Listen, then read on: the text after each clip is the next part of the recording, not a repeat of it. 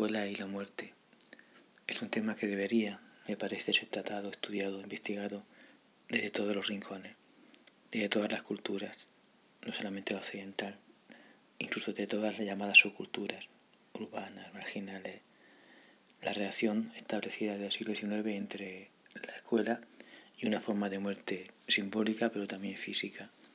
Sí, ya sabemos que con la escuela mueren las culturas orales, muere el hombre oral, fallece la oralidad.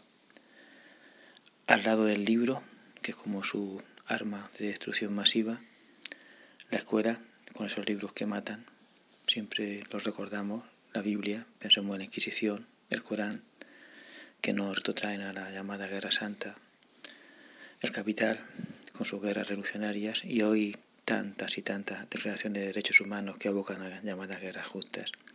La escuela, con el libro, su arma de destrucción masiva, acabó con las gentes orales, redujo de forma brutal la biodiversidad humana. Lo señalaba Ciorán. Habrá que vestir luto por el hombre el día que desaparezca el último iletrado y está a punto de desaparecer y pronto tendríamos que vestir luto. No solamente acabó con la oralidad, en la medida en que fue siempre acompañada de soldados, de militares, sobre todo con el imperialismo en el siglo XIX, en África, en Asia, también desestructuró culturas enteras y el correlato psicológico, anímico, espiritual, que eran las personas reales que vivían en esas culturas, desestructuradas, las abocó a una suerte casi de suicidio espiritual y en muchos casos físico. En tercer lugar, la relación de la escuela con la muerte pasa por Auschwitz y pasa por el genocidio nazi, porque Alemania es el país de la escolaridad masiva, obligatoria, acentuada, el país líder en la difusión de la cultura libresca bajo el apoyo de la ciudadanía masiva o el apoyo masivo de la ciudadanía dio lugar a los campos de concentración y exterminio en el que muchas personas murieron físicamente, millones de personas. Y hay una responsabilidad del libro de la escuela que no se puede ocultar. ¿Es posible la educación después de Auschwitz? Se preguntaba Adorno. Yo siempre dije, al contrario, Auschwitz posibilitó la cima de la educación escolar administrada y esa cima es Auschwitz.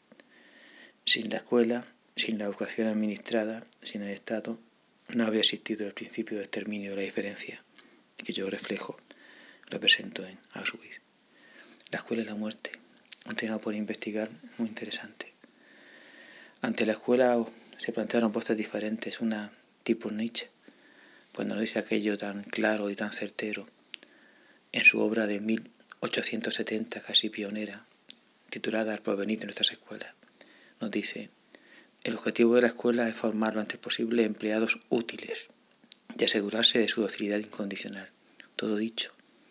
La escuela, cuya meta según Nietzsche era el Estado, tiene por objeto forjar empleados, es decir, ser heterónomos, útiles, principio de rentabilidad política y económica, y asegurarse de que sean dóciles. Y es lo que está haciendo desde el principio. También en ese texto define al estudiante como una víctima culpable. Víctima porque es objeto de la escuela, cae sobre él la escuela, y culpable porque ya a los niveles universitarios él quiere estudiar. Es como un escolarizado que quiere hacer escuela y tiene ahí su parte de culpa en lo que va a suceder en adelante. Por eso yo siempre digo que los universitarios tampoco me interesan demasiado. La otra figura, Ferrer Guardia, que parte de una definición gloriosa cuando dice que el objetivo de la pedagogía, que toda pedagogía es un artificio para domar, pero luego mismo se convierte en un domador, acaso un domador de leones o de pequeños tigres, cuando crea, forja la escuela moderna y inaugura la senda del reformismo pedagógico, otras escuelas, otras educaciones administradas, legales o paralegales, públicas o semi-privadas, para reforzar lo existente. En ese punto hay un dualismo entre Nietzsche y Ferrer Guardia, entre la senda de una negación completa y absoluta de la escuela, en parte por su vínculo con la muerte, y la figura de Ferrer Guardia, que negando la escuela establecida, clásica, tradicional, pugna por modernizarla, suavizarla, adaptarla, yo creo que a requerimientos progresivos del capitalismo. La cura es la muerte. Necesidad de la palabra para poder callar dos.